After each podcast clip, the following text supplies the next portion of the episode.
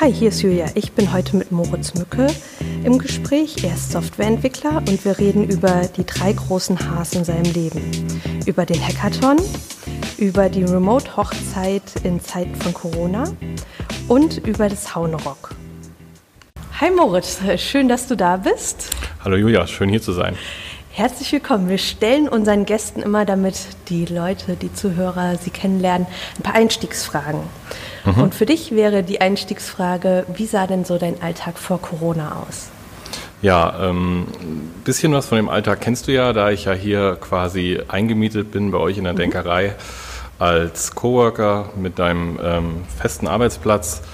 Und eigentlich ist mein Arbeitsalltag der eines Softwareentwicklers. Ich arbeite für ein Unternehmen aus Wiesbaden, remote, und daher ist die jetzige Situation auch nicht allzu neu für mich, außer dass ich halt nicht ähm, hier sitzen kann und ja.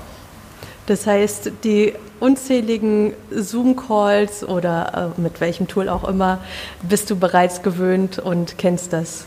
Ja, tatsächlich. Also so Kollaborationstool äh, sind wir nicht neu. Allerdings muss ich sagen, ähm, ist es jetzt neu, dass alle so remote dabei sind. Mhm. Ich arbeite eigentlich mit einem Team, die fest zusammensitzen und ich dann quasi immer über dem Fernseher in einem Meetingraum dazugeschaltet werde.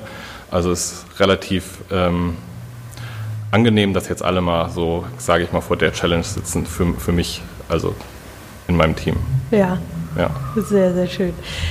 Gibt es Änderungen seit Corona für dich? Mhm. Ähm, bis darauf hin, dass jetzt alle remote arbeiten?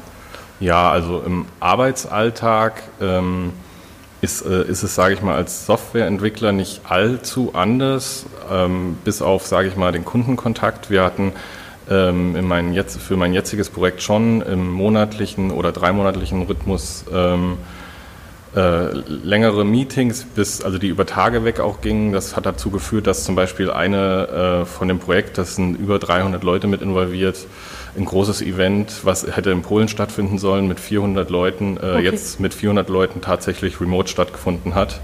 Und äh, das Eröffnungsevent auch wirklich 400 Leute in einem Remote-Meeting waren. Wie hat das geklappt? Ähm, naja, also das hat ganz gut geklappt, weil die Tools das halt auch so hergeben. Also mhm. man kann quasi alle stumm schalten und kann quasi per Wortmeldung Leute dann zu sich äh, als, also den, ähm, den Sound freigeben, sonst wäre das, glaube ich, ein heilloses sonst Durcheinander. Sonst wäre das der Horror, das ja. glaube ich auch. Das ist ja teilweise mit 15 Leuten schon der Horror, wenn alle laut geschaltet sind. Ja, ja, das ist super lustig, aber da geben sich auch lustige Sachen. Also wir haben es so oft gehabt, dass, dass man auf einmal im Hintergrund irgendwie jemanden abwaschen hört oder weil, weil das Notebook mit in die Küche genommen hat während irgendeinem Meeting oder so. Also es ist schon äh, lustiger als normalerweise. Sehr, das bringt die Zeit mit sich, ja. Das bringt mich auch zu unserem ersten Thema. Ähm, du hattest gesagt, du hattest ein Meeting mit 400 Leuten. Du hast im März beim Hackathon von der Bundesregierung teilgenommen. Genau. Ähm, das war äh, Ende März, so um den 20. bis 22. rum. Ne? Genau, war ein Wochenende. War ein Wochenende, genau. Es waren, ich habe vorhin noch mal auf der Website nachgeguckt, es waren ähm, fast 40.000 Leute angemeldet. Ich glaube, Teilnehmer waren 30.000 dann ja, insgesamt. Ich glaube so 27.000, 28.000, ja. ja. Wahnsinn. Und es sind 1.500 Projekte daraus entstanden. Genau. Kannst du uns einen Einblick geben, wie war das? Was hat dich motiviert, an diesem Hackathon teilzunehmen und wie lief das Ganze so ab?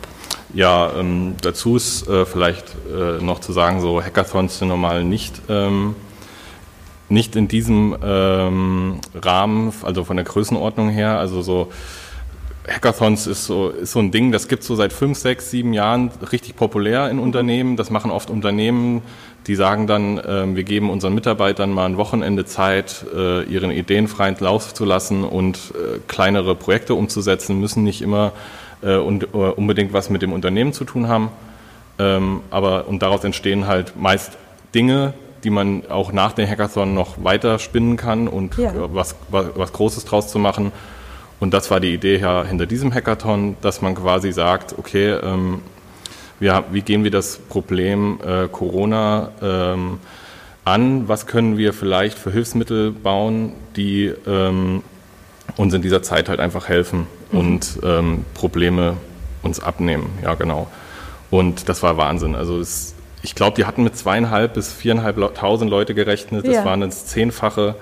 Ähm, das ging ging so los, dass mich am Mittwoch Freunde angerufen hatten, ob, mir Lust, ob ich Lust hätte, mit denen mitzumachen.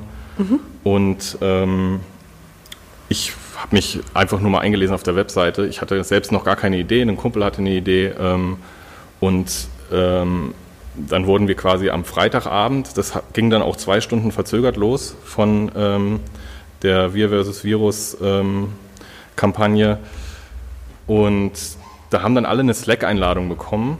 Okay. Aber das hat deswegen so lange gedauert, weil Slack selber noch nie 25.000 Einladungen gleichzeitig rausschicken mussten. Die standen also im ständigen Kontakt mit dem Unternehmen Slack, Wahnsinn, dass die ja. das äh, gewuppt bekommen, dass die halt alle Leute äh, gleichzeitig auf diesen Slack bekommen. Okay. Also genau. das heißt, organisiert wurde es über Slack? Ja. Und ähm, also genau. im, im, Vorfeld wurde es so organisiert, gibt es eine Seite, die heißt ähm, DevPost okay. und da konnte man quasi seine Ideen einreichen. Und diese Ideen ähm, haben dann so Nummern vergeben bekommen. Mhm. Und anhand dieser Nummern konnte man sich dann im Slack zurechtfinden. Also es gab Kategorien ja. und für die Kategorie dann eine Projektnummer, sodass man quasi seine Gruppe gefunden hat. Ja. Genau, und so kamen wir auch zu unserem Projekt. Ähm, also ähm, das, und das war das Projekt, äh, was dein Freund im Kopf hatte? Genau, also ähm, fangen wir da mal so an. Der, äh, ein Kumpel hat, der ist hobbymäßig hatte einen 3D-Drucker zu Hause und ähm, hatte auf einer Homepage was gelesen, dass ähm, äh, als es gerade so prekär wurde in Italien, Leute 3D-Masken, äh, äh, Masken mit dem 3D-Drucker gedruckt haben. Ja. Und zwar ähm, nicht so Masken, wie man es äh, kennt, im Sinne von äh, einer Stoffmaske vor dem Gesicht, sondern ein Schild. Dieses äh, Face Shield nennen die sich. Sieht, ja. Ganz genau, das mhm. sieht man ganz oft in den ja. Nachrichten. Das tragen oft Ärzte nochmal über ihren Mundschutz drüber. Mhm weil es quasi ja nochmal so wie so ein Spritzschutz ist. Ja. Und genau, und die Idee von meinem äh, Kumpel war dann, ja, wie wäre es denn, wenn wir es irgendwie hinbekommen, die Ressourcen aufzuteilen, die es so deutschlandweit gibt, an 3D-Druckern, privat wie vielleicht auch gewerblich, irgendwelche Drucker, die jetzt leer stehen und wir ver verbinden diese Ressourcen mit Leuten, die diese Ressourcen benötigen. Und das war so die Idee dahinter, eine Plattform zu bauen, ähm, die quasi ähm, Leute, die jetzt, sage ich mal, diese Face Shields brauchen, ermöglicht, die über die Seite zu beziehen, ohne zu wissen, wer die eigentlich druckt. Mhm. Und im Hintergrund verteilt dann unsere Plattform das an freie Ressourcen, die sich bei uns angemeldet haben. Was so. ich so toll an der Idee finde, ist es im Prinzip in drei, vier Sätzen beschrieben. Ja. Das ist irgendwie das, das Tolle an dieser Idee. Es ist, es ist so einfach und man versteht es sofort. Ja, das äh, war nicht von Anfang an so. Also wir kamen nicht so mit dieser Idee, sage ich mal, um die Ecke. Das, hat, das war, äh, hat sich dann wirklich während dem Hackathon so ergeben, weil gerade als wir die Idee auch einstellen wollten, haben wir gesehen, es gab sogar schon jemanden, der eine sehr, sehr ähnliche Idee schon vorgeschlagen hatte. Wir mhm. hatten vorher mal die Projekte durchforstet nach 3D-Druck. Und ähm, wir sind dann einfach ganz blauäugig, ohne vorher Kontakt aufzunehmen, in diesen Slack-Channel gegangen von dieser ja. Idee. Ja, und da war tatsächlich auch nur waren nur zwei Personen. Die hatten noch keine Mitstreiter. Und im Laufe von ein, zwei Stunden hatten sich, ich glaube, wir waren dann 15 Leute, hatten sich zusammengefunden, unterschiedlichster, ähm, unterschiedlichster äh, Berufsgruppen. Also das heißt, totales interdisziplinäres Arbeiten und jeder hat so sein, sein Kompetenzfeld reingegeben oder wie kann ich mir das vorstellen? Also der gesamte Freitagabend bis tief in die Nacht rein ging eigentlich nur für Brainstorming und ich sag mal okay. grobe, grobes ein, äh, da, dafür drauf ein grobes Konzept auszuarbeiten. Mhm. Was wollen wir eigentlich erreichen und was kann man erreichen in den zwei Tagen? Das ist halt auch bei so einem Hackathon immer wichtig. Man hat eine Idee, die ist aber vielleicht auch so groß, die ja. ist in 48 Stunden gar nicht realisierbar. Mhm. Und ähm, genau, also es war eigentlich erstmal eine riesen Vorstellungsrunde. Es waren die verschiedensten Leute dabei. Es war Voll. jemand dabei mit großen Kontakten zu 3D-Druckkontingenten zur ähm, VW Autostadt sowie zur Bundeswehr. Das war super interessant. Der hatte also auch gar nicht, gar keine Softwareentwickler. Wir waren von den 15 Leuten auch nur vier Softwareentwickler. Es waren UX-Designer dabei, es waren ähm, äh, zwei Scrum Master hatten sich mit eingeschaltet, also die so ein bisschen das Ganze managen wollten für uns und ein bisschen Ordnung reinzubringen. Das war wirklich super schnell, super nett und alles Leute, die auch Lust drauf hatten, was zu erreichen. Ja. Und wie verlief dann das Wochenende? Naja, letzten Endes haben wir uns ähm, irgendwann Freitagnacht, na, äh, also wir hatten uns dann schnell geeinigt auf, ich weiß, ich glaube es war Google Docs, dass wir irgendwie ein gemeinsames Medium haben, wo wir Ideen und alles äh, niederschreiben.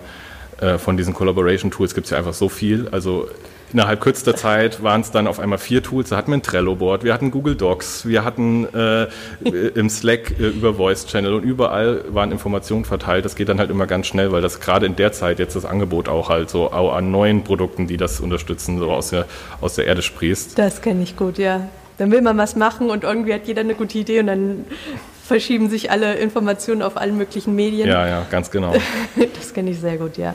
Naja, und dann hatten wir so die ersten, sage ich mal, Schritte gemacht, dass wir einen, äh, so ein grobe, grobes, sag ich mal, einen, einen groben MVP definiert haben. Also so ein, ähm, wenigstens so ein Skelett von unserer Idee, was wir irgendwie dann Sonntagabend präsentieren können. Mhm. Und das haben wir in so sehr groben Aufgaben, sage ich mal, runtergebrochen und haben dann uns erstmal ins Bett gelegt, irgendwann um zwei, drei und haben uns für 10 Uhr wieder verabredet, morgens, Samstag. Und das ging dann eigentlich bis Sonntag, jeweils ja. so zwölf Stunden immer. Und bei rausgekommen ist dann jetzt die Idee, die ich vorhin gesagt habe, diese Plattform, allerdings nicht als Plattform fertig entwickelt, sondern als Click-Dummy, mhm. ähm, als Konzept, sowie äh, wir haben uns sehr viel auch um naja, die Ausformulierung von Funktionalitäten auch gekümmert. Also auch schon so ähm, irgendwelche Diagramme gezeichnet, wie es funktionieren kann, weil es ist, es bietet ja alles, sage ich mal, ist ja schon sehr komplex und man will es ja am Ende so haben, dass, dass äh, also wir nennen die Maker und äh, Taker, also mhm. die Produzenten und die Konsumenten und ähm, dass am Ende der Maker nichts vom Taker unbedingt mitbekommen muss und der Taker auch nichts vom Maker. Also das ist einfach, ich melde mich auf der Seite an und wir wollten uns auf drei Produkte spezifizieren. Erstmal, ja. das war dieses Face Shield, dann eben ähm, so ein Türöffner, das ist quasi so ein Stück Plastik, das kannst du an den Türknauf schrauben und dann kannst du den, die Tür öffnen mit dem Ellbogen, dass du quasi ah, okay. nicht, die, ja. nicht die Hand an die, Tür mach, an die Türklinke machen musst. Genau, und ähm, selbst das dritte Produkt, das war dann noch in der Schwebe. Wir haben uns gedacht, wenn wir es einfach halten, wir machen erstmal diese Produkte und spezialisieren uns jetzt nicht zu stark vielleicht aufs Krankenhaus oder so, sodass vielleicht wirklich der, weiß ich, der Supermarkt von nebenan sich auf die Seite einloggen kann und sagt, mhm. ich brauche für meine Mitarbeiter hier zehn von diesen Shields, damit die, äh, sage ich mal, dementsprechend auch geschützt sind, weil Genau, also es ist, wir haben das so ein bisschen, ich, ich kann, äh, ich kann dir gerade den Slogan gar nicht mehr sagen. Ähm, ich glaube, wir schützen unsere Systemhelden oder so war der Spruch. Also, dass es auch wirklich auch äh, um Supermarkt geht, um Bäcker, ja. um, weiß ich, Leute, die an der Tankstelle arbeiten. Alle, die quasi noch in direkten Kontakt mit anderen Menschen kommen, die halt erstmal nicht so geschützt sind, weil sie eben nicht gerade an Material rankommen, weil halt überall so, äh, so ein großer äh, Mangel herrscht. Und wie ist das, ähm, ich darf jetzt einfach mal den Namen sagen, ja, Print to Protect, wie ist es weitergegangen? Genau, das ähm, äh, wäre ja wichtig zu sagen, wie es eigentlich hieß, genau. Also wir kamen relativ durch, auch durch ein Brainstorming dann auf den Namen Print to Protect und ähm, wir haben Sonntagabend quasi jeder, also von jedem Projekt, das waren wie gesagt, wie du schon erwähnt hattest, 1500, äh, hat jedes Projekt ein Video ähm, ähm, erstellt. Das durfte maximal eine Minute sein, wo das Projekt vorgestellt wird. Und aus diesen Projekten wurde dann am, jetzt vor, einer, vor zwei Wochen auch erst gewotet, wer die besten zehn wurden. Spoiler-Alarm, wir waren es nicht. Durch die, durch die Riesenfülle an Projekten äh, sind tatsächlich noch zwei weitere Projekte, die wirklich sehr, sehr ähnlich in unsere Richtung gehen, entstanden. Das war dann einmal MedPrint, okay. die sich ähm, speziell aber auf ähm, Kleinteilebedarf im Krankenhaus spezialisiert haben. Also wir hatten ja so ein bisschen, waren ein bisschen fernab vom Krankenhaus, ja. ähm, weil wir auch Sorge hatten wegen, äh, wie steril muss das sein ja, ja. und kann dann wirklich ich als Privatmann im Keller was drucken, was dann am Ende im Krankenhaus landet. Wie, wir wollten es halt erstmal so einfach wie möglich halten und haben gedacht, ähm, es gibt ja genug Stellen, an denen man helfen kann. Und da hatten wir uns halt erstmal auf den, ich nenne mal nicht sterilen Bereich mhm. festgelegt. Genau, und dann gab es MedPrint, die das eben da genau das machen wollten, sowie ein Projekt hier aus Kassel ähm, äh, von Hammertime, das nennt sich Maker vs. Virus. Und tatsächlich ist es so gekommen, nach weniger als einer Woche hatte man sich super cool schon mit untereinander abgesprochen, zuerst mit MedPrint und man hatte sich erst geeinigt, dass MedPrint dann mit uns verschmelzt, dass wir dann quasi MedPrint und Printo Protect einfach als Printo Protect sind. Ja. Und jetzt ist am Ende äh, äh, Printo Protect noch mit Maker vs. Virus verschmolzen und es ist quasi jetzt eine Einheit. Ah, super. Genau, weil die gerade die Kompetenz rund ähm, um den 3D-Druck, den haben wir dann doch stark bei Maker vs. Virus gesehen. Das, mhm.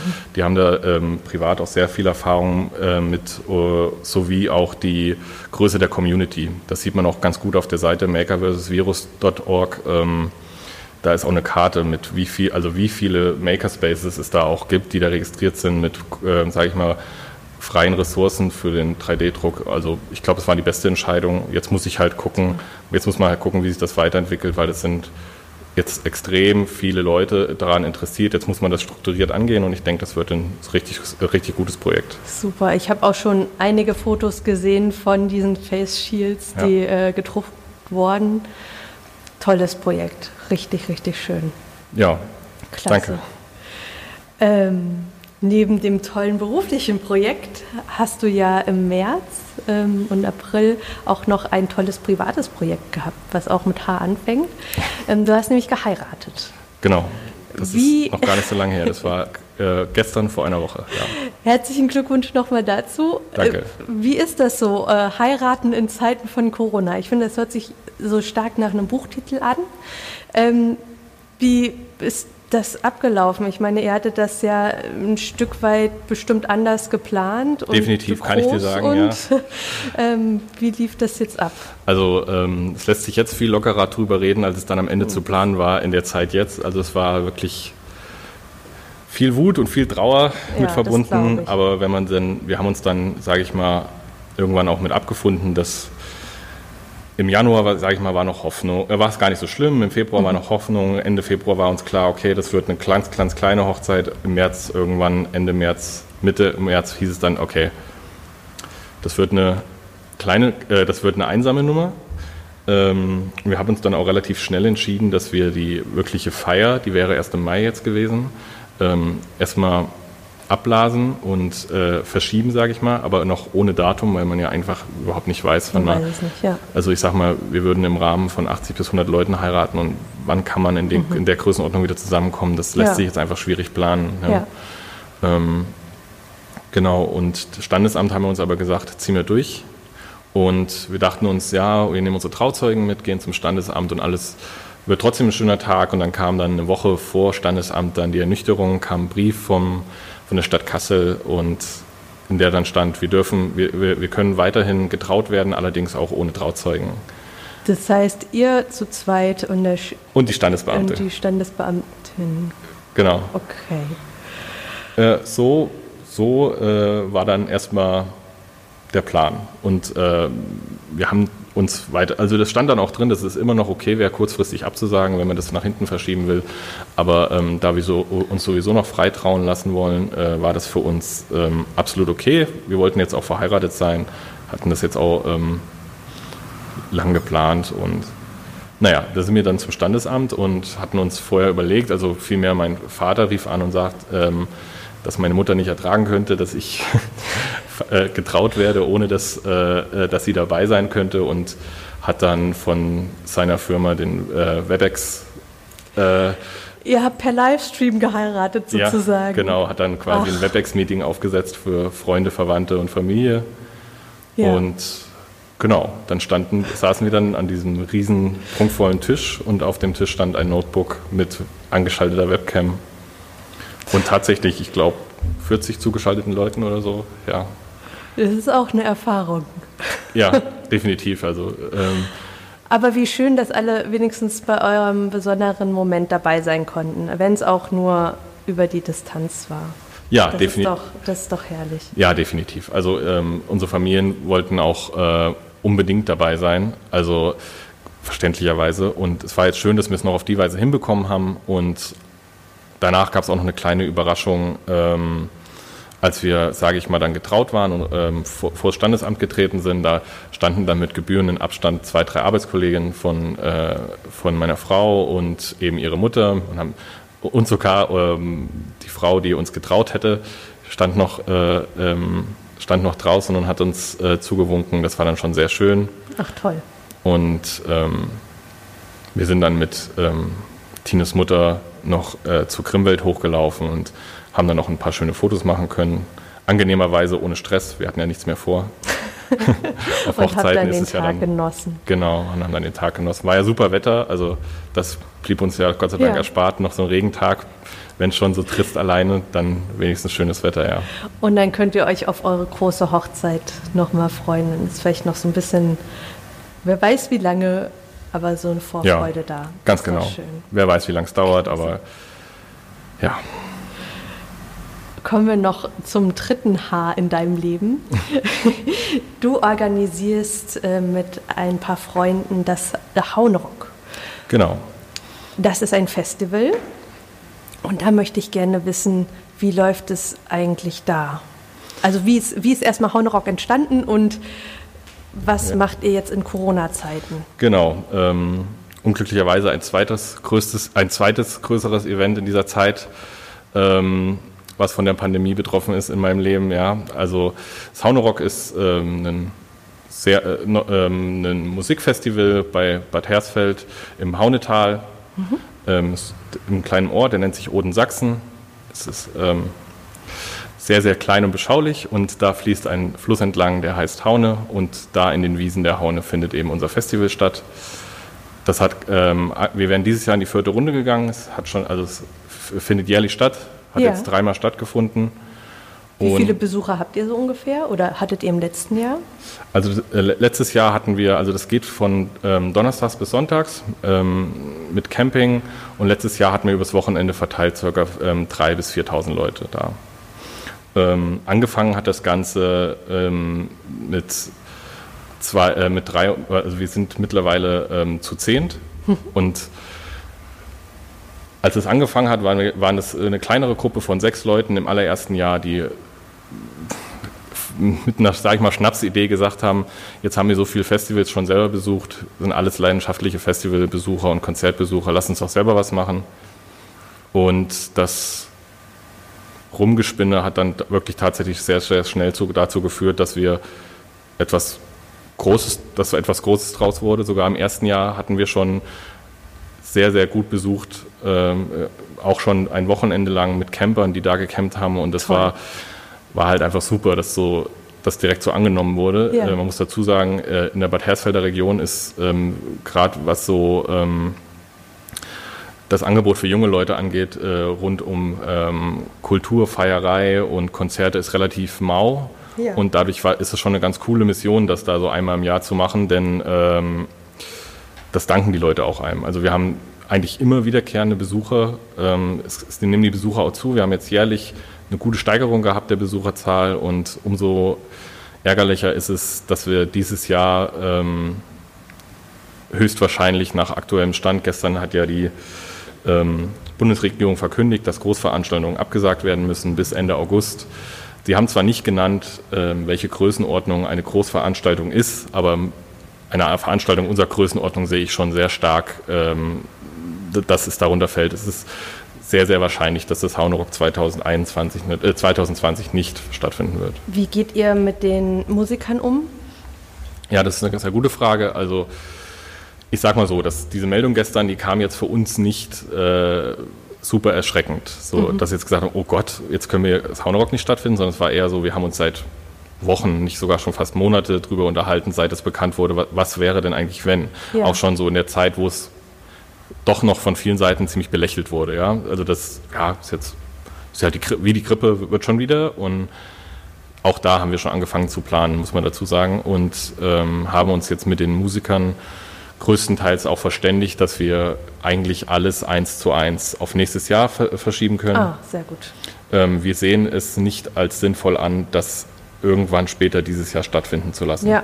Das ist erstmal ein Riesenaufwand, sage ich mal, einen neuen Termin zu finden, wie auch ähm, den, die Dienstleister oder die Bands auch zu haben, die dann da Zeit haben. Ja? Also eine Band hat ja das ganze Jahr über zu tun, neben ja, eigenen Touren, viele Festivals. Ja. Und wer weiß, was dieses Jahr überhaupt noch ja. stattfinden darf, ganz ehrlich.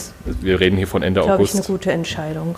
Ja. Genau, und ja, äh, wichtig ist für uns, ähm, dass wir jetzt auch ähm, irgendwie alles tun, dass es ähm, unseren, unseren Fans und Besuchern quasi fair gegenüber ist und deswegen müssen die dann natürlich nächstes Jahr auch kein neues äh, Ticket oder so kaufen. Die behalten einfach ihre Tickets, die sie jetzt schon haben. Der Vorverkauf. Ah, okay, das ver verfällt nicht, sondern Nein, das Einlösung nicht. ist nächstes Jahr. Genau, das mhm. Ticket ist nach wie vor gültig. Der Vorverkauf ähm, lief auch ähm, erstaunlich gut. Das, macht es umso ärgerlicher. Ja. Ja, ähm, ja, es gibt viele Sachen, die gerade natürlich sehr ärgerlich sind. Das ein kleines Beispiel, unser gesamtes Merchandise für dieses Jahr ist schon da. Also alles Shirts mit dem diesjährigen Datum und alles ist halt. Aber vielleicht ist es ein begehrtes Sammlerstück, was man jetzt erwerben kann, um euch zu unterstützen. Eventuell ja, oder man kann, es ist dann am Ende vielleicht wirklich ein Sammlerstück, die Corona Edition oder so. Ja, so genau. schlimm sich das anhört, ja. ähm, genau, super. Ähm, also nicht super, äh, das ist natürlich schade, dass es verschoben wird, aber super, wie ihr mit der Situation umgeht. Definitiv. Klasse.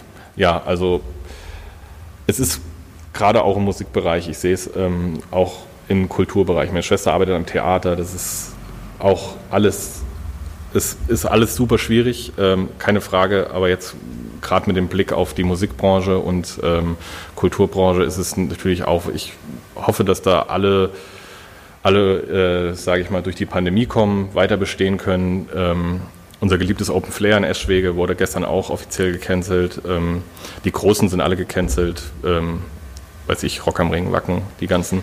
Dann das, werden wir nächstes Jahr das Festivaljahr erleben. Ja, ich glaube auch. Ne, nächstes, Jahr ist der, nächstes Jahr ist das Festivaljahr, das glaube das, da glaube ich fest dran, ja. Und ja, Super. man kann halt versuchen, irgendwie auch gerade so Bands, die jetzt ähm, das nicht mehr nur hobbymäßig machen, sondern wirklich auch schon äh, auf den eigenen Beinen stehen mit ihrer Musik, kann man natürlich auch versuchen, noch weiterhin irgendwie zu unterstützen. Weiß ich, kauft Merchandise von denen, kauft euch ein T-Shirt, man kauft ja keine CDs oder so mehr. Genau. Aber die leben halt eigentlich größtenteils von Einnahmen der Konzerte und von Merchandise und dann kann man gerade auch von einer Band, wo man gerade vielleicht die man cool findet, kauft man halt einfach ein Shirt oder so. Das wird die wahrscheinlich auch nochmal ganz gut durch das Jahr bringen. Sehr guter Hinweis. Moritz, wir kommen zu unseren drei Schlussfragen. Mhm.